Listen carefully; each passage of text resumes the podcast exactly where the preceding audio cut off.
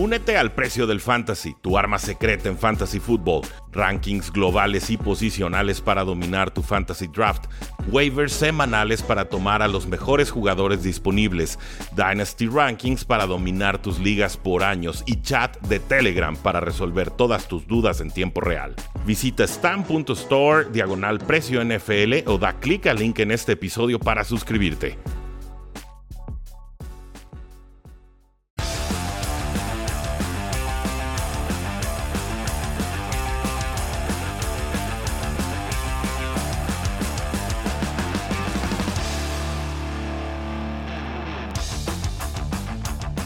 Saludos a todos y bienvenidos a un programa más de Cuarta y Gol, donde la NFL no termina y nosotros tampoco. Yo soy Rudy Jacinto, nos acompaña Carlos Rosado de Fox Sports MX y Buenos Días Fútbol para darnos, como cada semana esta temporada, sus lecciones de semana 17. ¿Cómo estás, Carlos? Bien, bien, bien, bien, gracias, gracias por la invitación. Ya, ya se termina la NFL, la temporada regular, última semana. Juegos atractivos, importantes, algunos de ellos prácticamente ya todos los equipos calificados y poco a poco se empiezan también a separar, ¿no? Se empieza a ver quiénes pueden ser los equipos contendientes, quiénes están cerrando fuerte. Me ha sorprendido el equipo de los Titanes. Creo que con el regreso de Derrick Henry, si logra regresar para postemporada, va a ser contendiente la americana y en la nacional creo que siguen dominando los Packers con todo. Sí, no, y peligrosa esa línea defensiva de los Titans, muy creativa para atacar a Tua Tagovailoa esta semana. Pero antes de entrarle a todas las lecciones, Carlos, tú eres un exatleta, eh, o bueno, yo, yo, siento que los atletas realmente nunca dejan de serlo, ¿no? Quizás el, el cuerpo se resiste, pero el corazón del atleta y del campeón es el mismo. Eh, vimos escenas muy conmovedoras de Big Ben en este último partido, se espera en Heinz Field contra los Cleveland Browns. Lo termina, por supuesto, con una victoria 28 a, 14. Eh, antes de entrar a las X y O, y qué aprendimos y demás. ¿Cómo vive un atleta estos últimos momentos de su carrera, no? O sea, ¿en qué momento empieza ese gusanito de chin? Quizás pronto sea momento de retirarme. ¿En qué momento lo confirma y en qué momento o lo ejecuta, ¿no? Porque creo que son etapas muy distintas y, son personas que finalmente han dedicado toda su vida a llegar a ese punto y de pronto decir, hasta aquí llegué, gracias, no es sencillo y vemos que muchos quedan como desbocados en ese después de carrera, ¿no? Ese, esa vida después del deporte. Es que es muy complicado, ¿no? Es una vida, es una rutina de todos los días, de cómo vas organizando tú también todo tu año. Viene la pretemporada, cómo te vas preparando, se acerca eh, los, eh, bueno, vienen los mini camps, luego se acerca el training camp, te preparas para el training camp, que es muy complicado, que todos dicen lo odian, pero todos quieren estar ahí. Los primeros días son divertidos, vuelves a ver a tus compañeros, viene la temporada, una temporada larga. Y, este, y así, ¿no? Cada año es lo mismo, es la misma rutina. Y cuando decides retirarte realmente es muy complicado, ¿eh? no es nada fácil para cualquier atleta porque siempre te queda ese gusenito, todavía puedo, todavía puedo más, todavía puedo, tengo todavía ese, esas posibilidades. Te, te acuerdas de lo que hacías en años anteriores y entonces, bueno, por eso eso lo hace más complicado, ¿eh? no, no es tan fácil tomar esa decisión, por eso vemos de repente atletas que siguen jugando constantemente y de repente su nivel cae, pero al final, bueno, pues son lesiones, eh, baja su rendimiento, eh, la edad te empieza a pegar y al final, bueno, te empieza a alcanzar todo este tipo de cosas, aunque tú crees que estás en ese mismo nivel y cuando tú estás también a esa edad, tienes un gran conocimiento del juego, es cuando más conocimiento tienes del juego, ves las cosas en cámara lenta y todo, pero en cuestiones físicas realmente tu nivel ha bajado, entonces es muy difícil tomar esa decisión porque nunca, nunca quieres decir, sabes que ya, ya no puedo jugar, siempre es todavía un año más, todavía me alcanza para algo más y entonces eso lo hace mucho, mucho más complicado y realmente la decisión que toma Big Ben y, y realmente pues al final entendió, dijo, ¿sabes qué? Estoy muy lastimado, ya no estoy en el mismo nivel que antes y de repente, bueno, pues tengo, tengo que tomar esa decisión, ¿no? Entonces, este, no es nada fácil como atleta, realmente quería dar un espectáculo el día de ayer, le fue bien, ganaron, que fue lo importante, que ganan en Heinz Field, ganan su estadio y un jugador que va a ir al Salón de la Fama. Al final, primer año que sea elegible, creo que va a ser el, jugador que puede estar ahí, ¿no? Presente en el Salón de la Fama con los Inmortales, lo que hizo en Pittsburgh cambió realmente la cultura desde que llegó, los llevó al Super Bowl, Super Bowl 40 y todo. Entonces, al final, una gran carrera de fútbol americano, admirable lo que hace Big Ben y cómo cambió también, ¿no? Su manera de jugar. Al principio era un coreback que extendía jugadas, que salía por fuera de la bolsa de protección y que se tardaba mucho en lanzar el balón para comprar tiempo y esperar a sus receptores. Y las últimas temporadas ya era un coreback que se tenían que mantener en la bolsa de protección y que se tenía que deshacer rápido del ovoide. Tuvo que ajustar todo su juego también a la edad, a las lesiones, pero admirable para mí uno de los grandes corebacks que ha habido en la NFL. Sí, sin, lugar a dudas, ¿no? Y tuvo mucha producción, tuvo sus dos Super Bowls, tuvo un tercero que no consigue contra los Packers, eh, quizás la mejor ofensiva de la última década, ¿no? Si hablamos de Antonio Brown, hablamos de Le'Veon Bell, hablamos de Big Ben, eh, una buena línea ofensiva en su apogeo, tuvo que haber habido un Super Bowl, por ahí me parece que se queda corta esa, esa generación de alguna manera. Eh, y el cuerpo ya no le da, es que lo, le vemos que le imprime todo el cuerpo y pues vuela 20, 20 25 yardas el balón, pero llega lento, llega flotado, llega tarde, le da tiempo a los de la secundaria de actuar o aprovechar y le sumas que ya no hay movilidad y, verdaderamente ya está por un tema de salud e integridad física, eh, es momento. Parece que ya es momento. Ya, ya es momento, pero sí, de acuerdo, se irá al Salón de la Fama. Eh, nos preguntan, bueno, hay muchas preguntas del público, muchos comentarios. Quiero tocar varios de ellos antes de, entrar aquí al análisis como tal. Eh, qué partido tan emotivo el de Steelers, el adiós a un grande, nos dice Gamusa29 en Instagram. Muchas gracias. Loango23 dice salí del escondite después de tres semanas de derrota. Saludos, cracks. Eh, ¿Por qué nadie ve con posibilidades a mis Titans? Ahorita lo comentamos. Nosotros aquí sí, sí les damos posibilidades, como no. Diego González, que no se termine la NFL. Pues claro, no queremos que se termine. Ah, buena pregunta, Carlos. En, índole más general, antes de entrar a los partidos, el receptor más infravalorado de la NFL. Cooper Cup. Nadie lo pela. el líder en yardas. Divo Samuel, es otro. Pero ese es running back, ¿no? Ya no sé qué es. Es, running back receptor, es un jugador, es un arma a la ofensiva. Todos hablan de Davante, bueno, mis receptores favoritos, Davante Adams, lo que está haciendo Jamar Chase, lo que está haciendo Justin Jefferson, pero nadie habla de Cooper Cup. Realmente hay que ver su video para entender lo importante que es este receptor en el terreno de juego, lo valioso que es para los Rams. Se lastimó Robert Goods y, va, y no hubo una baja del equipo, pero supieron sustituir. resistieron. Si se lastime, si se lastima Cooper Cup, es una baja que no la van a poder sustituir. Entonces, es un receptor realmente que mucha gente no lo valora. Lo que hace en el ataque terrestre, la manera de bloquear. O sea, vean el video. Si, si entienden el juego de fútbol americano, van a entender por qué Cooper Cup es uno de los mejores y que poco se habla de él. Y es un jugador que está ahí, también eh, puede estar en la terna de los jugadores más valiosos de esta campaña. Y lo merece, porque yo creo que ya está en el top 3 con Jonathan Taylor y Aaron Rodgers. Parece que se nos cayó Tom Brady eh, con toda justicia, diría yo. La edad no pega, dice Diego González. Atentamente, Tom Brady. Eh, ¿Cuántos, Bradys hay? No, sé cuántos Bradys hay. Creo que. Jugadores de 44 años jugando en, esa, en la liga. En cualquier deporte, no es un hay. Caso es un caso especial. El tema de Tom Brady es un caso totalmente diferente por la manera como se preparó, como la, manera, tampoco es un jugador que haya tenido tantas lesiones, que haya sido golpeado tanto, pero eso él lo trabajó a lo largo de los años. Sí, sin lugar a dudas. es llegar, a esa, llegar e, esa parte, o sea, ¿cuántos jugadores como él están hoy en día a ese nivel o que pueden jugar en cualquier deporte, ¿eh? en cualquiera? ¿Quién será el siguiente quarterback de Steelers? Pregunta Jorge Carreras en Facebook. ¿Lo tienen o hay que buscarlo? Hay que buscarlo, agencia libre. Novato no, agencia libre. Okay. No te vas a hacer con un novato, un novato no, va, no. te, no te va a solucionar el problema. Mason Rudolph tampoco, Dwayne Haskins tampoco. Tienes que buscar a alguien en agencia libre, a alguien con experiencia. Y por ahí va a haber algunos nombres interesantes acabando la campaña. Y no hay, y tampoco hay tantos. No. O sea, va a haber pero tampoco hay muchos. Hay como 10 equipos que pueden estar necesitados. Van a salir unos 3, 4 corebacks relativamente confiables, como que te puedas animar a ponerlos de titulares tempranito en la temporada y forzado, porque hay uno que se nos lastimó, Matt no sabemos qué tan grave. Bueno, parece que podrá jugar, pero llegará un tanto limitado por lesión. Veremos. Te van por novato, nos dice Dael Moeno, estamos de acuerdo. Pronóstico para el Sunday night, eh, denos el partido, porque creo que hay varios. ¿no? O, solo uno, solo uno. El, Sunday Night hay uno, eh, que ¿Cuál mandaron? es el último partido de temporada regular y es Las Vegas contra los Chargers. ¿Quién mm. gana ese partido? El que gane pase. Exacto. O sea, imagínate cómo, está la NFL que hasta para eso, el último partido de temporada regular va a definir quién es el último equipo para de comodines en la americana. Y el futuro de ah, Rogers, ahorita lo ¿eh? comentamos, Jorge.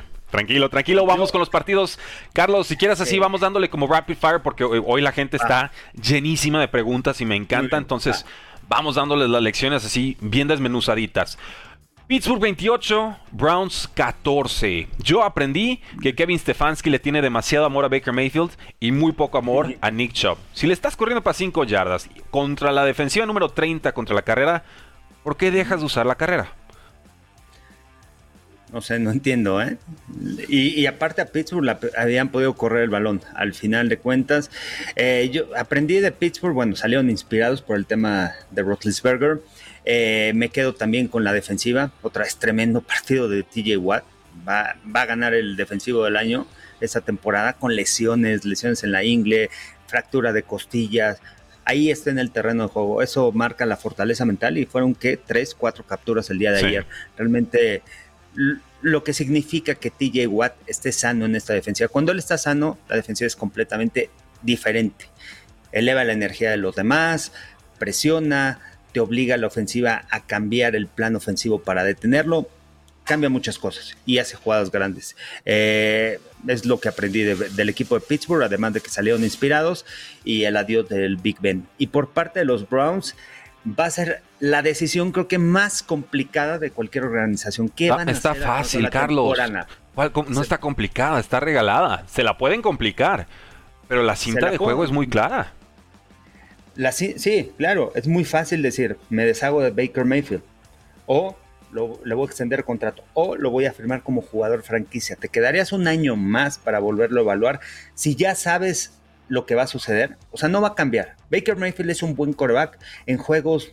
Es promedio. Es un coreback promedio. Fáciles y se ha adaptado a tu esquema ofensivo. Por eso, para mí es muy difícil eso, porque es un coreback que se ha adaptado a tu esquema ofensivo, que lo entiende, que en algunos momentos hace buenas jugadas, pero es el coreback titular y es el líder. Pero al final, ¿qué vas a hacer con él? ¿Le vas a extender el contrato? ¿Le vas a pagar 40 millones? No, no es un coreback de 40 millones.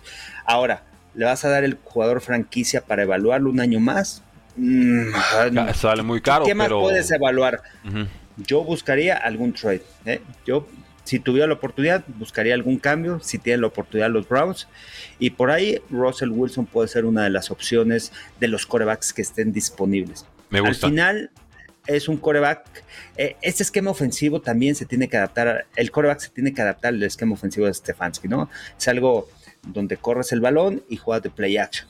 Es correr el balón, correr el balón, correr el balón. Russell Wilson, esa es su eh, carrera. Y este, hay que ver, hay que, hay, que esperar. Por eso yo digo que es una decisión complicada. Porque como organización, ¿qué haces? Si tampoco hay tantos corebacks disponibles, a lo mejor Russell Wilson se va a los Santos, ¿qué va a pasar? ¿A quién, a quién escoges? Pues no vas a agarrar a alguien nuevo. Mejor te quedas con alguien que ya conoces y que conoce muy bien tu esquema ofensivo y que te lleva a postemporada, como sea. Sí, yo, yo confías en que la defensiva y que no haya tantas lesiones este año. prefiero pagarle 4 o 5 millones a Fitzpatrick que aventarme un franchise tag con, con Baker Mayfield. O sea, y, y, ya lo que tomen draft es bueno y compramos un año. Y si dicen, no, es que somos muy contendientes, tenemos que aguantar con de todas formas, Baker Mayfield no es ese mariscal de campo. Eh, y este año está jugando muy lastimado. Esta es la parte que yo le reconozco, ¿no? Está sufriendo. Torn labrum, lo van a operar. Ok, perfecto. Si está tan mal, ¿por qué lo ponen a jugar? Lleva 10 semanas así, Stefanski, por sus decisiones extrañas. Ahí sigue. Entonces, esa es la parte que a mí me parece como pecado, ¿no? Organizacional. El casarse de más porque pagaste una primera ronda por alguien en vez de ver lo que está sucediendo en el campo y tomar entonces decisiones en, consecuencia. También aprendí que las capturas sobre Baker Mayfield deben valer punto .5, ¿eh? No, no, no son capturas completas esas. Sorry, TJ Watt. Está, estuvo muy fácil. muy, fácil. El que lo tenía en el fantasy y, el que tenía en la defensa de los Steelers también, ¿no? Ay, sí. Putos dio esta semana. Saludos desde Delaware, nos dice Coco. Eh, Titan Up, nos vemos en Los Ángeles, por supuesto. Fan de los Eagles, saludos. Eh, Chargers en Las Vegas ganan. Yo creo que sí, pero veremos. Carlos. Eh, es que no. Mira, yo de los Raiders no puedo apostar ni a favor ni en contra. No sabes cómo van a salir. Los últimos tres partidos, cómo han ganado, realmente puro corazón del equipo. Al final, con el gol de campo ganan contra los Colts, le ganan a los Browns también de visitante cuando ya daban por muerto a los Raiders después del bajón que habían tenido, le ganaron a los Cowboys y de repente pierden partidos muy fáciles, un terrible juego en contra de los bengalíes, entonces no sabes qué esperar de ellos. Realmente creo que la mancuerna de Derek Carr con, con Hunter Renfro va a ser muy importante, atacando al perímetro de los Chargers. Los Chargers es un equipo que te permite muchas yardas por aire, por tierra también, aunque han venido ajustes. Eh, en equipo yo creo que es mucho más explosivo el de los Chargers, que tienen mayores posibilidades, pero también de los Chargers no sabes qué esperar. De repente hablabas de un Justin Herbert MVP, de un Brandon Staley coach del año y de repente decisiones. Ojo, las últimas dos semanas, después de lo que sucedió en Kansas City, aprendió Brandon Staley. Ahora sí, en cuarta oportunidad, ha tomado sus precauciones, no se la ha jugado, ya no ha sido tan agresivo. Ya, ahora eso es lo importante también de un coach, ¿no? Aprender también de las lecciones de las semanas anteriores, aprender del juego, aprender de la NFL. Y Brandon Staley lo está haciendo en su primera temporada como head coach. Y ese es un, valor ah, este, muy importante, ¿no? Del de. Eh, del, del coach de, los Chargers. Entonces, va a ser un juego muy, muy bueno. Pronóstico no sé. Los Chargers, pero los Raiders también. Derek Carr a mí me cae muy bien. Realmente mucha gente lo critica, mucha gente dice que ya e, e, es el problema de los Raiders.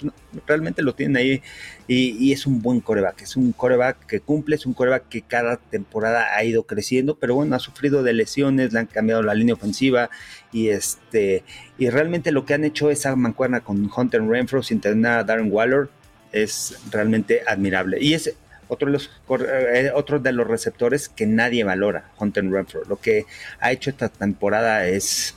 Más, más de mil yardas ya. Ni él se la creía. Sí. Él lo dijo en de, prensa. ¿Mil? Ah, ya llegué a mil. Sí, llegaste a mil, cabrón. Felicidades. Pero bueno. Eh, y en fútbol situacional, en tercera oportunidad, ¿con quién vas? Con Renfro. Y siempre está solo, siempre está abierto, gana separación. Entonces, son detallitos que hacen un buen receptor. Vamos con los Vikings 10, Packers 37, paliza en la que terminan sentados, descansados Aaron Jones y Aaron Rodgers. Vimos un poquito de Jordan Love. Tuvimos también que ver a Sean Mannion porque a Kirk Cousins se le olvidó vacunarse y dio positivo por COVID. Estoy seguro que esto le cayó de perlas la noticia a Mike Zimmer, que de por sí es bien carismático y no se enoja con nadie. Eh, y, entonces quedan eliminados los Vikings con su quarterback suplente. ¿Qué aprendimos? Bueno, los Vikings que se va a ir uno de los coaches que se va a ir esta temporada me parece que va a ser Mike Zimmer. ¿eh? Con el roster que tenía, con el equipo ofensivo, con las armas que tenía la ofensiva, creo que se va. Y además es una mente defensiva y su defensiva fue una de las peores en la NFL. Entonces también ese son detalles, ¿no? Que muchas veces evalúas, traes a un coach con mente defensiva y tu defensiva tiene que ser sólida, tiene que ser la fortaleza. Aquí la fortaleza Para eso le pagan. ofensiva de los Vikings, ¿no? Este, y por parte de los Packers es el mejor equipo de la NFL, el más completo. Han ajustado algunos errores que habían cometido en las semanas anteriores, de dejar a los rivales que los alcanzaran en la segunda mitad, bajarle un poquito el ritmo. La defensiva había permitido jugadas explosivas, vinieron los ajustes y creo que este equipo va a llegar sólido a postemporada. Van a jugar en casa. Creo que la última semana me parece que sí va a jugar Aaron Rodgers por lo menos una, eh, este, un cuarto o dos cuartos, yo creo, porque no, no lo van a dejar descansar, porque como jugador, a pesar de que es importante para él por el tema de la lesión que tiene en el dedo, el, tema del ritmo, el ritmo es muy importante. Si tú lo pierdes en este momento en donde estás al tope y empiezas a bajar en postemporada un juego y adiós, un mal juego y, y te vas. Entonces, va a ser interesante que vaya a decidir también y cómo se siente Aaron Rodgers. Sí, no, no este podemos tener arranques lentos en postemporada. En postemporada tú tienes que llegar al ritmo. Por eso muchas veces también los equipos que descansan sí les ayudan, pero en la última semana tienes que meter a tus titulares. Si no, son dos semanas de descanso. Y el bajón sí es complicado, ¿no? O sea, ya llegar a tope y la velocidad en playoffs es completamente diferente a temporada regular. O sea, estos juegos, muchos juegos de esta semana, de la semana anterior, fueron juegos de postemporada, es lo que te vas a enfrentar a esa velocidad, ese ritmo, esos ajustes de los coaches. Entonces creo que este creo que sí juega Rogers por lo menos uno o dos cuartos y este y de los Packers es eso, ¿no? Que es el mejor equipo, realmente le puso dos, tres pases a Davante Adams. Hermosos. Con anticipación, que de repente voltea a Davante Adams, el balón ya viene en el aire, la confianza que le tiene que va a ganar en duelos personales. este Y es un equipo que cuando regresen los lesionados, David Bakhtiari como tackle del lado izquierdo, cuando regreses a Darius Smith, Jerry Alexander, que parece que sí van a estar en postemporada, ojo con este equipo, porque los que están sustituyéndolos, los que están ahorita jugando, lo están haciendo de manera extraordinaria. Se han acoplado muy bien. Ese perímetro es sólido, ¿eh? Ese perímetro es, es, eh, un, un, Tienen jugadores que se han adaptado muy bien al esquema. Ajá, Russell Douglas, Eric Stokes, realmente su primer año, lo que hace Adrian Amos, Darnell Savage, Devondre Campbell en el centro del campo. Este, Kevin King. no, no es cierto, no es cierto. No, no, no, no, no, no va a estar. Qué lástima. Está, está, de suplente, qué lástima. Si no, no lo van a poder atacar uno contra uno, faltando tres segundos. Sí, Tom Brady lo lamenta. Y la línea defensiva, ¿no? Kenny Clark realmente sólido en el centro del campo. Es un cuate que te ocupa dos hombres y que se quita los bloqueos, que presiona rápidamente. y, el crecimiento de Rashawn Gary ha crecido muchísimo este año. Todavía no me gusta más que el de Panthers, Brian Burns, pero eh, ya este año demostró que sí vale. Sí, y, imagínate con él, con Rashawn Gary, con Preston Smith y con este Sadarius Smith en, en, en tercera oportunidad, de repente meten a tres pass rusher y colocan a uno de ellos en contra del guardia. Entonces ahí crean los retos personales. Entonces, tener ese tipo de jugadores realmente en, en situaciones de tercera oportunidad, en situaciones en donde tienes que presionar el coreback, con esos tres pass rusher, complicas mucho el bloqueo de la ofensiva, de la línea ofensiva. Vale que sí. Muy, muy buena, muy completa respuesta. Eh, tenemos muchos, bueno, gracias a Mauricio Sotomayor. Nos acaba de dar follow en cuarto y gol. Buenísimo. Muchas gracias. El mejor runner de la NFL, Cooper Cup, Renfro. Rob Runner. Pregunta Diego. Davante. Davante, Adams. Yo desde el año pasado defendía que Davante Adams era el mejor receptor de la NFL. La competencia era con DeAndre Hopkins. Las lesiones creo que ya. Pero, pero de, los que corren rutas es que hay muchos. ¿eh? Ustedes vean lo que hace Jamar Chase. Vean, lo más difícil de la NFL es cuando tú llegas a la NFL, es quitarte el press. Los corners son físicos, los corners tienen siempre un plan, tienen una rapidez para girar sus caderas, para mover sus pies. Te pueden checar en la línea de golpeo o se pueden echar para atrás pero, ¿cuál es la clave aquí como receptor? Tener paciencia y tienes llegando, te cuesta trabajo. Hay muchos receptores que le ha costado trabajo el tema del press. Llamar Chase lo hace ver tan fácil, cómo se quita los profundos tan fácil. Y ojo, ¿eh? tiene 21 años, nada más, Llamar Chase. Y en este año lo que ha hecho, dos juegos de 200 yardas, le jugaron uno contra uno y Burrow confió en él. Tercera oportunidad y 27 y gana Jamar Chase. Realmente de los mejores. ¿eh? Me, gusta mucho el trabajo que ha hecho. Y este, Davante, Justin Jefferson, Cooper Cup y Jamar Chase en route running.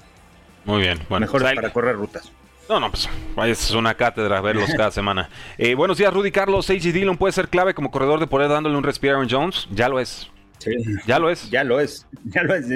O sea, no hay truco y aparte le, o sea, cambias al corredor. Aparte con qué hambre, ¿no? Corre, con qué agresividad, ataca el hueco y voy hacia adelante.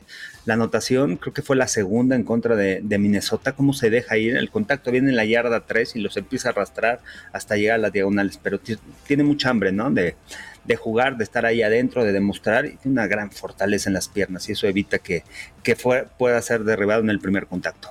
Gracias a todos los que están conectados. Estamos transmitiendo en Instagram Live, estamos en YouTube, en Facebook y en Twitter Live también con Carlos Rosado de Fox Sports MX con las lecciones NFL de semana 17. Nos preguntan, Carlos, y se vale no decir. Saludos, cracks. Carlos, mándame un saludo a Roberto Tobar y, a qué equipo le vas. Me voy a los 49ers, aunque no soy tan fan de, un equipo. O sea, si pasa o no pasa, no me importa. Tampoco lo sigo semana tras semana. Me gusta el fútbol americano. Ese es, eso Pero bueno, ese es el, mi equipo. Sí. Fantástico. Bueno, vamos con los siguientes partidos, Carlos. Tenemos un Arizona 25, Dallas 22. Yo creí que Dallas ganaba y cubría. Dije, despertaron contra Washington y tómala. Como tres cuartos y medio se tardaron en despertar. Se acercan. La defensiva muy bien. La realidad es que Arizona rompió una racha de tres derrotas seguidas y aún puede ganar la división. ¿Qué aprendimos? Mira, aprendimos de Arizona que tienen ya un receptor uno en quien confiar, Kyler Murray, Anton Wesley, lo que demostró. ¿Ya, es uno? recepción, la anotación, o sea, es AJ Green, pero es ese, receptor que, en el que confía el coreback, en el que sabe que va, a, que va a ganar el duelo personal. Más allá de AJ Green y de la velocidad que tiene Christian Kirk, ¿no? Pero les hace falta de Andre Hopkins. Para postemporales les va a hacer falta Hopkins, por lo que significa dentro del equipo, por eh, el entendimiento que tiene con Kyler Murray. Eh, a pesar de las lesiones bajas, Arizona jugó con el corazón y Kyler Murray sigue invicto en el, en el ATT Stadium, ¿no? Creo que son nueve victorias en forma consecutiva entre preparatoria, este, college y NFL. Entonces, estos equipos se pueden volver a enfrentar. Y pronto. En Dallas. Entonces, cuidado con ellos. Y, de Dallas, pues, realmente fue un bajón. No sé qué tanto haya afectado el tema de el árbitro, Scott Novak, uno de los árbitros que más castigos, promedia arriba de 13, 14 castigos por partido. Son muchos para un juego de NFL. Quiere ser el protagonista de cada partido. Y no sé qué tanto pudiera afectar en el tema de las marcaciones y de que los jugadores entendieran quién era ese árbitro y muchas veces... Ah, es que es factor, Carlos. Yo, yo, por lo menos sé que Bill Belichick le da un brief a los jugadores y les dice, estos referees tienen estas tendencias. Te marcan mucho esto, esto lo dejan pasar, entonces aquí se vale jalonear o aquí se vale hacer tal. Y es realidad. Quisiéramos que fueran objetivos o que fueran robots, pero tienen tendencia los referees también.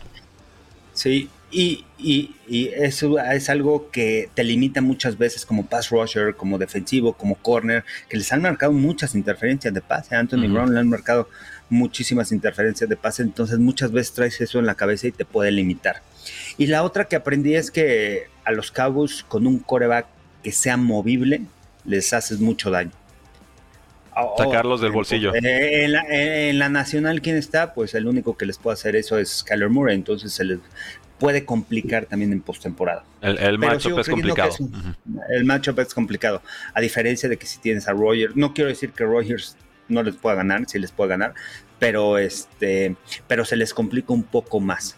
Entonces va a, ser, interesante la nacional. Creo que los Cowboys bajaron un escalón y están arriba. Yo creo. Los Packers están, creo que es el único están solitos. está sólido, ¿no? Es, que están recuperando efectivos, se ven sanos. Diría Box, pero pues ya no sé quién va a atrapar pases ahí. ¿Y quién va a presionar el quarterback? Jugaron sin Shaquille Barrett, y jugaron sin Jason Pierre-Paul. Es difícil. También han sufrido muchas lesiones, ¿eh? Sí. Eh, y regresando un poquito a lo de los Vikings, ¿crees que Kirk Cousins deje la temporada? O bueno, deje al equipo? ¿O que lo saquen? Si lo, si lo dejan, bueno, si lo dejan, tiene, hay que ver también qué va a pasar con Mike Zimmer, ¿no? Yo creo que dependerá mucho de eso por la relación que tiene y por el esquema ofensivo y quién va a ser el head coach. Ahora, si lo dejan libre a Kirk Cousins, ¿a dónde crees que se va a ir? A los Browns. Tendría mucho sentido ir con Stefanski. trabajó con Stefanski. Trabajaron juntos, se conocen y es muy importante trabajar cuando llegas, cuando quieres cambiar de coreback, con quién he trabajado, con Kirk Cousins puede ser buena opción.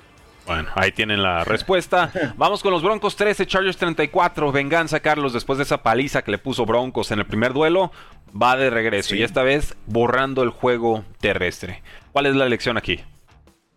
La lección es que de repente ves a los Chargers y es impresionante, ¿no? 30 puntos por partido, aquí fueron 34 jugadas explosivas en donde encuentra Mike Williams, pero ojo, también los Broncos de Denver creo que tenían 16 jugadores, 15, 16, 17 jugadores fuera, entonces también eso afectó al equipo, ¿no? ¿no? No estaban completos es una buena victoria para los Chargers que les va a dar confianza, que eso es lo más importante, la confianza para el último partido de temporada regular en contra de los, de los Raiders, este, que pudieron mover el balón y que tienen armas, tienen muchísimas armas. O sea, otro de los receptores también que poco se valora es Keenan Allen.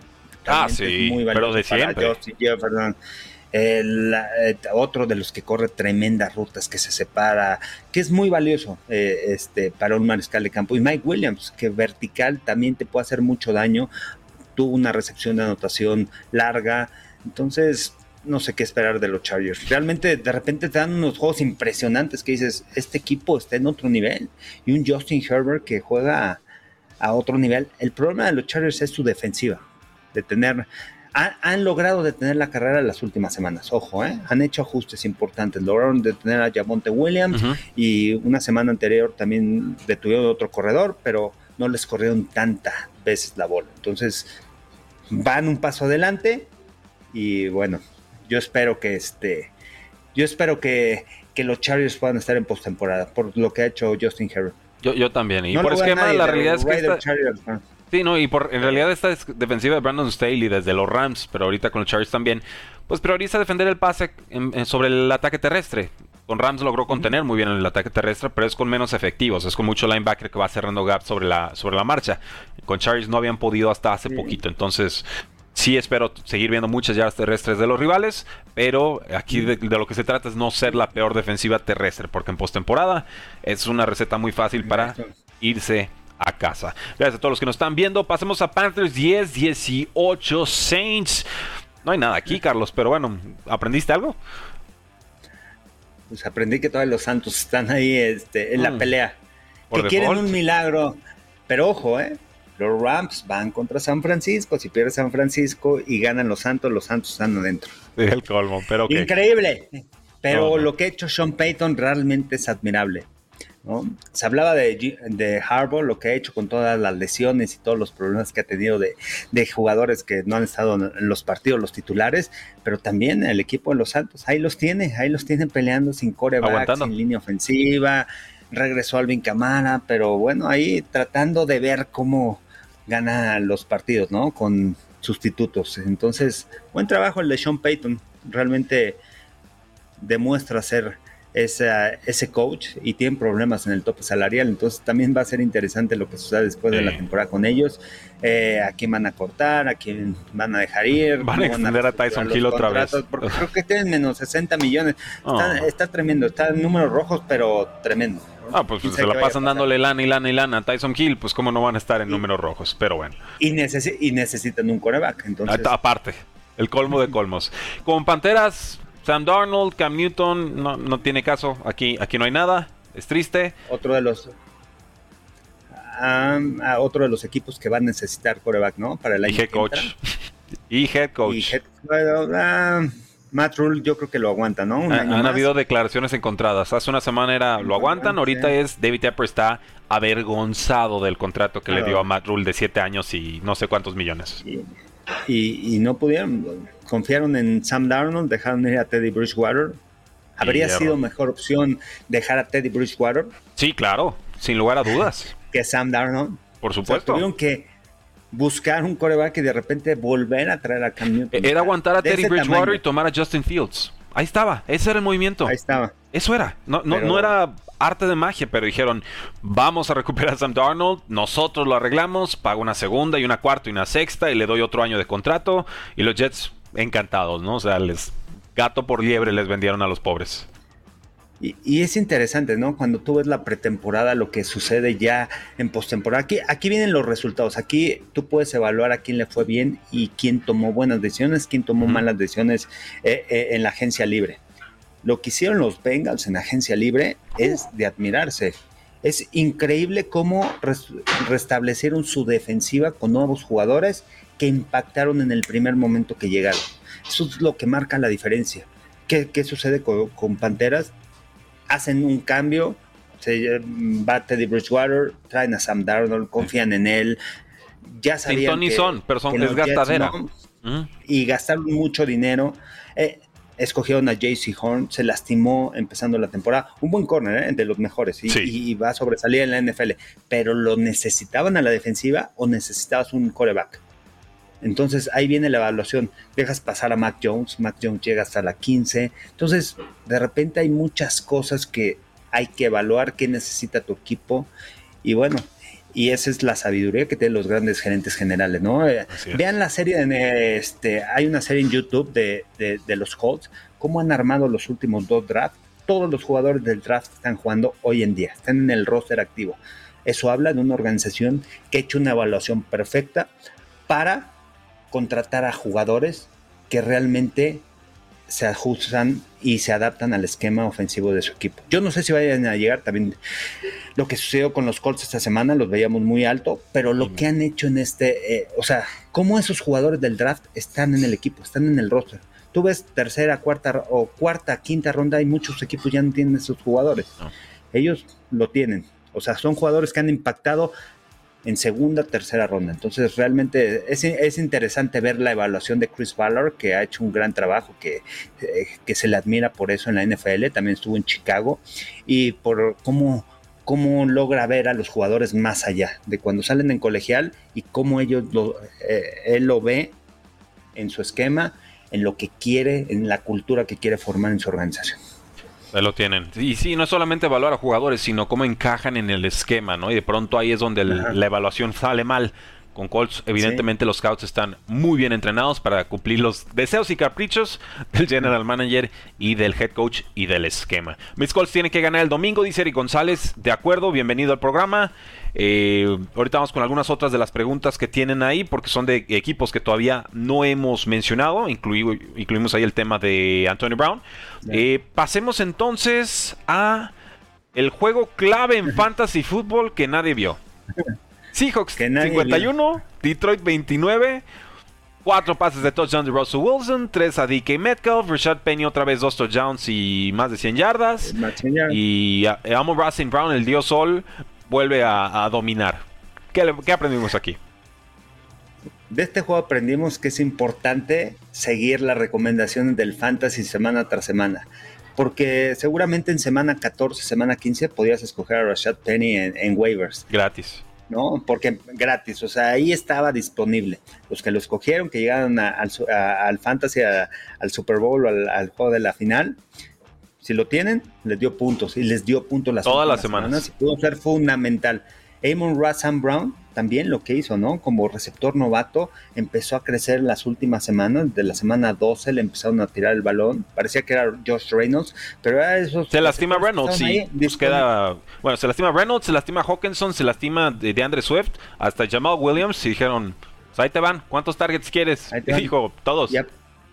Y, aparte hay que ver, eh, es otra de las evaluaciones interesantes. A mí me tocó ver el Pro Day en USC, lo estuve viendo en eh, en NFL Network. Eh, y cuando lo vi dije, este cuate tiene mucho potencial, pero además se ve enfocado, se ve preparado. Tú lo ves cuando corría físicamente, sin playera, dices, este cuate está muy bien preparado, este cuate es dedicado.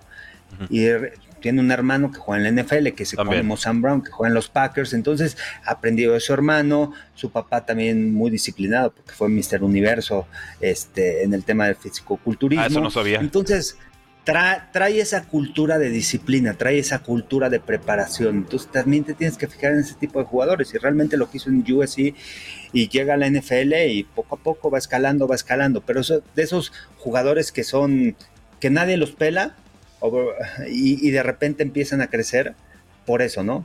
por la disciplina, por el trabajo, por el esfuerzo, por la dedicación, por el querer estar ahí. Un equipo de los Lions y sin Jared Goff la semana pasada, consiguió recepciones. Esta semana ya no vi si jugó Jared Goff o no, si jugó Tim Boyle. Pero al final, pero al final, bueno, otra vez lo estuvieron buscando. Y, los Seahawks, bueno, pues dieron un partidazo, 51 puntos, y quizá el último partido también de Russell Wilson. No sé si juegan de visitantes o de locales. No creo, eh, no, no lo vi llorando, no lo vi llorando. No lo vi llorando. ¿Quién sabe si vaya a ser el último juego eh, este, esta semana que viene? Los Seahawks se va o no se va, quién sabe. Hay un tema ahí con Russell Wilson y, me cae bien y me parece buen jugador y, ya no sé si es que es humilde o es chingaquerito. Tú, ayúdame a descifrarlo, Carlos. Tú trabajaste con gente de todo tipo y todas personalidades. Sale Russell Wilson después del partido a decir: Espero que este no sea mi último partido con los Seahawks. Después de toda la candaleta que se aventó en el off-season pasado, ¿no? Y, entonces empiezo a entender declaraciones con las de Marshawn Lynch, las de Richard Sherman que decían, cuidado con ese, ¿eh? O sea, ese, ese, ese es doble cara.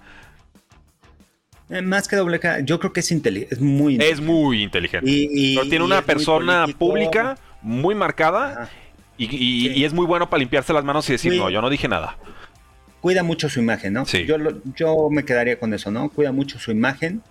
Es como que eh, la figura perfecta, lo que busca también la NFL. Hay que, hay que ver también que la NFL busca ese tipo de personalidades. Claro. Jugadores disciplinados, jugadores que no se meten en problemas, jugadores que contesten correctamente, inteligentemente, que no expongan a su equipo, que no se expongan ellos. Y creo que Russell Wilson es de eso, ¿no? O tú, lo ves más como es profesional. política es profesional, al final de cuentas. Aunque a algunos compañeros no les guste la forma de ser. Aunque no les guste. Porque muchas veces tienes que decir, ¿sabes qué? Sí, sí, me voy a ir del equipo. No, a ver, voy a aguantar, tampoco, porque sabe lo que significa para los fanáticos, para la comunidad. O sea, hay muchas cosas alrededor que muchas veces como jugador tú estás pensando solamente en ti. Es que me voy del equipo, ya estoy, es por emoción. Y acuérdate cuando no le extendían el contrato, llegó al training camp, estuvo ahí y dijo, las cosas se van a dar y en ese momento le extendieron el contrato. ¿Cuántos jugadores hemos visto que no se presentan al training camp porque no han reestructurado su contrato? Protesta. Bueno, ahora es distinto, ahora es el, la protesta en el entrenamiento porque si no te caen en el entrenamiento. O sea, entrenas suavecito o, te lastimas. Eh, pero en el campo. Entonces, por eso digo, y no se meten problemas. Entonces, no meten problemas a su equipo, a la liga, no se meten problemas a él pero seguramente él está trabajando, bueno, no él, su agente está trabajando con el equipo para las negociaciones. Al final, él no, él no da la cara, él da la cara bonita, y por atrás su agente está trabajando en ese. Me, me lo imaginé con la mascarilla de palito, ¿no? Así como la, la sonrisota y acá todo molesto. Bueno, veremos. Pero También aprendí otra cosa, Carlos. Eh, con Amon Racing Brown, y qué bueno que tocaste el tema, y qué bueno que hablas del Pro Day. Eh, cayó a cuarta ronda y cayó a cuarta ronda porque no es un espécimen físico extraordinario, es un jugador atléticamente promedio, creo que es una forma correcta de describirlo. Eh, y, bueno, aunque tuvo mucha producción, pues simplemente no tuvo ese draft capital, ¿no? Dejaron que cayera día 3. Y esa generalmente es una señal peligrosa, digo yo que juego mucho en ligas de dinastía. Buscas primera, segunda, tercera ronda. Ya si fue de cuarta para abajo, eh, asumes tienes que asumir que los equipos de la NFL saben algo que tú no y lo descuentas. Andrew Racing Brown en ligas de 12 jugadores se te iba por ahí en el pick número 27, 28, 29 y la realidad es que no, su producción colegial, su disciplina, etcétera, etcétera, ameritaban un valor muy superior. Las lesiones con Lions le dan la oportunidad y lo único que ha hecho es confirmar que Lions tomó una decisión muy inteligente. Muy, sí. Y, al final es eso, ¿no? El, draft se trata de eso, ¿no? De quiénes son esos jugadores que se van a adaptar. Si no escoges dentro de los primeros 15, que son jugadores que al final te van a cambiar la cultura de tu equipo, realmente no... Y los toques. Primera ronda es muy complicado, o sea, ya escoges en el 23, 24, es muy complicado. Tienes que, la primera ronda es alguien que te va a cambiar totalmente la cultura, que los equipos se van a preparar para defenderte a ti, que te van a hacer doble equipo, que te van a, que van a ver la manera de detenerte. Los jugadores que hoy en día son los líderes, que son los que sobresalen en los equipos, segunda y tercera ronda. ¿Quién es el líder receptor hoy en día en la NFL? Cooper Cup en que se, fue en segunda, tercera ronda. Divo Samuel también. Eh, Jonathan Taylor se fue en segunda ronda. O sea, hay que ver las estadísticas hoy en día de la NFL y esos jugadores, ¿quién de ellos fue primera selección? ¿Cuántos de ellos? O sea, podrías decir, Jamar Chase hoy en día pues, va a ser novato del año. Ah, pero ha habido muchos receptores de primera ronda, de segunda mitad de primera ronda que ha fracasado mucho últimamente hay que saber a quién escoger. Es como los Raiders, escogieron a Henry Rocks y dejaron ir a CD Lamb. Error. Y lo sabemos y nos quedó muy claro. y, dejaron ir a Justin Jefferson. Sí, es que ahí, volvemos al tema de esquema versus talento. Todos sabíamos, y creo que Raiders también debió saberlo, que CD Lamb y Justin Jefferson eran mejor que Henry Rocks. El tema era, ellos necesitaban el velocista, ¿no? La amenaza profunda veloz que le encanta a John Gruden. Entonces van por ese jugador. Y lo pagan, pagan el precio pagaron el precio. Bueno. Y bueno, así, es esto. Eh, tampoco es tan fácil, ¿eh? No, yo sé, yo sé, yo sé. Hay, análisis a fondo también, ¿no? Y es Y mucha proyección, es eso. A, veces la cita colegial ni siquiera te da todos los elementos que quieres para evaluar y tienes que especular si el jugador va a poder desarrollarlos en la NFL o si va tiene la capacidad de aprender y eso es muy difícil, es intangible. Lo que sí te puedo decir, los dos receptores de Ohio State, tanto el hijo de Marvin Harrison por tener a Marvin Harrison, que es su padre, y realmente lo que hizo en Ohio State y entrar de sustituto, o sea, porque no eran titulares eh, en Ohio State y tres recepciones en el Rose Bowl, lo ves correr las rutas y dices, este cuate mm. está en otro nivel, ¿eh? Está en otro nivel, corre muy similar a su papá, ¿eh? Es muy buena escuela. Y el otro, y el otro Smith, no sé qué, el que corre 326 yardas, ese cuate, yo lo vi, dije, se mueve tan ligerito, o sea, si tú haces una evaluación de receptor y dices, este cuate es pro, o sea, eh, la manera de correr su ruta, de moverse en el campo, de identificar los espacios. Ese cuate también va a ser de las primeras elecciones. Entonces, pueden tener cuatro porque no juegan los titulares de, Ohio State y a pesar de eso, bueno, consiguieron. Ese cuate consiguió 324, 326 yardas en un partido, tres anotaciones. El hijo de Marvin Harrison también tres anotaciones y no están los titulares. Los titulares eran Chris Olave Son fábricas de talento. Wilson. Son, son unas cosas escandalosas. Sí, sí, es impresionante. Y tienen buen entrenador. Tienen a Brian Hartline, quien fue eh, receptor de la NFL. Entonces, ha trabajado con ellos y también ese desarrollo es importante, ¿no? Bajo quién estás como entrenador. ¿Quién es tu entrenador, no? Mm. Gracias por, por eso también, ¿cuántos ah. han salido de, cuántos profundos han salido de, Alabama, no? Además de las cualidades físicas, ¿quién es su entrenador? ¿Quién se enfoca en los profundos? Nick Saban. Nick Saban le encanta trabajar con los profundos y él es el que ha desarrollado mucho talento también en Alabama. Le llega mucho talento, pero él lo desarrolla y de repente brincan al NFL y bueno, pues ahí está Minka Fitzpatrick, ahí está Patrick Surtain, diferentes profundos, ¿no? Ronnie Harrison, diferentes profundos que han salido de Alabama. Bueno, seguimos con el público. Estamos en Instagram Live, estamos en Facebook Live, en YouTube Live y en Twitter Live con Carlos Rosado de Fox Sports MX por si se están apenas conectando. Bienvenidos, un gustazo verlos. Qué buenos analistas son, dice Gamusa 29. Felicidades, muchas, muchas gracias. Eh, vamos con Houston 7, San Francisco 23. Sufrió un, tanto San Francisco en la primera mitad. Finalmente mm. resuelve con Trey Lance y compañía touchdown de Ayuk, mm. touchdown de Elijah Mitchell, touchdown de, de Divo Samuel finalmente la tarde se vuelve plácida. ¿Qué aprendimos? Sí, me tocó narrar ese partido, ¿eh? aburridísimo en la primera mitad. Realmente no veían la forma de atacar los 49ers. Eh, muy precavidos a la ofensiva, tampoco tan explosivos. No querían comprometer mucho a Trey Lance. Eh, algunas decisiones de Trey Lance que necesita mejorar, necesita tomar decisiones mucho más rápidas. Por eso no, por eso el titular al final es Jimmy Garoppolo. Ya cuando regrese, ojalá si, si regrese y si van a estar en postemporada.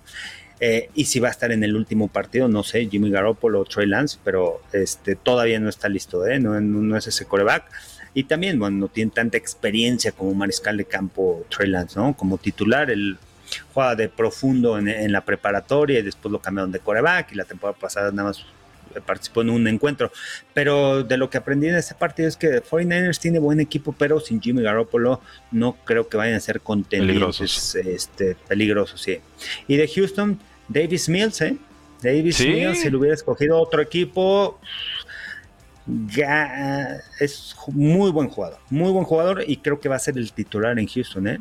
Y ojo, ¿eh? también viendo la historia de Davis Mills, o sea, él salió como prospecto uno de preparatoria de, de, Georgia. O sea, era el uno, el coreback uno. Pero se estancó, tuvo un buen año y los demás fueron pero se lastimó. flat, flat, Bueno, pero hubo, regresando a lesión también se quedó bien flat. Se quedó, pero nada más participó, fueron 11 juegos como titular. O sea, tampoco tiene tanta experiencia, pero el talento lo tiene. Sí. El talento, el tamaño, la presencia, la velocidad con la que lanza el balón. Entonces, detallitos, mecánicas que hay que mejorar, pero el talento, genética, cosas que no. Y la toma de decisiones también. Que y es inteligente, ¿no? Bueno, y además estudió en Stanford nada más. Sí, exacto, eso, eso siempre ayuda. sí. Vamos con Filadelfia 20, Washington 16. Pero antes de eso, Carlos, algunos comentarios del público. Eh, AJ Brown es un buen corredor de rutas, un gran corredor de rutas, pregunta Andrés del Río. AJ Brown es físico, es bueno, es bueno corriendo sus rutas, tiene control de cuerpo, pero lo que le ayuda también es su tamaño. Y su fuerza. es muy ancho y desplaza muy bien a los profundos lo que tiene es la fortaleza. Él es muy peligroso después de atrapar el balón y eso lo hace un gran receptor. Atrapas el balón, su trayectoria se escuadra dentro, en el centro del campo, le da el balón, pum. Le quieren ir abajo y tiene mucha fortaleza para romper tacleas y eso es lo que genera, ¿no? La yarda después de la, de la recepción y es un jugador que en el uno contra uno con un receptor de este tamaño, a lo mejor no está tan alto, mide un 85, pero... pero está ancho, pero si tú le quieres hacer press con las manos, te las va a quitar porque es muy físico, está muy fuerte. Con el meñique te las quita. Ajá, se echa para atrás y al final te va a desplazar con tu cuerpo. Entonces es muy difícil de defender ese tipo, ese tipo de receptores. No con esas habilidades, y de, esa facilidad como se mueve Justin Jefferson o como se mueve este. No, es fluido, no, es un jugador fluido. no es tan funcional. Pero se separa. Y aparte es inteligente, aparte entiende el juego. Y eso es lo que. Ah, e, e, esa es la diferencia ¿eh? de los grandes receptores: es el entendimiento del juego. Saber qué te está jugando la defensiva y eso va a dictaminar cómo vas a correr tus rutas. Y volvemos al tema de la proyección de colegial NFL, ¿no? Porque eh, AJ Brown era receptor slot en Ole Miss con Deacon Metcalf. Eh, Aquí la proyección era, pues puede jugar de externo, quién sabe, vamos viendo. No, sí, sí, sí puede jugar y puede jugar muy bien. Y tuvieron que haberlo podido proyectar. Y yo le reclamaba a mis patriotas que tomaran a Harry en vez de a AJ Brown, que era mi favorito en esa clase. Así concluye la primera parte de nuestra entrevista con Carlos Rosado de Fox Sports MX. Espero que les haya ido bien en el Fantasy Football, que hayan ganado muchos de sus campeonatos y nos escuchamos el día de mañana con la segunda parte de nuestra plática con Carlos. Disfruten su semana, la NFL no termina y nosotros tampoco. Cuarto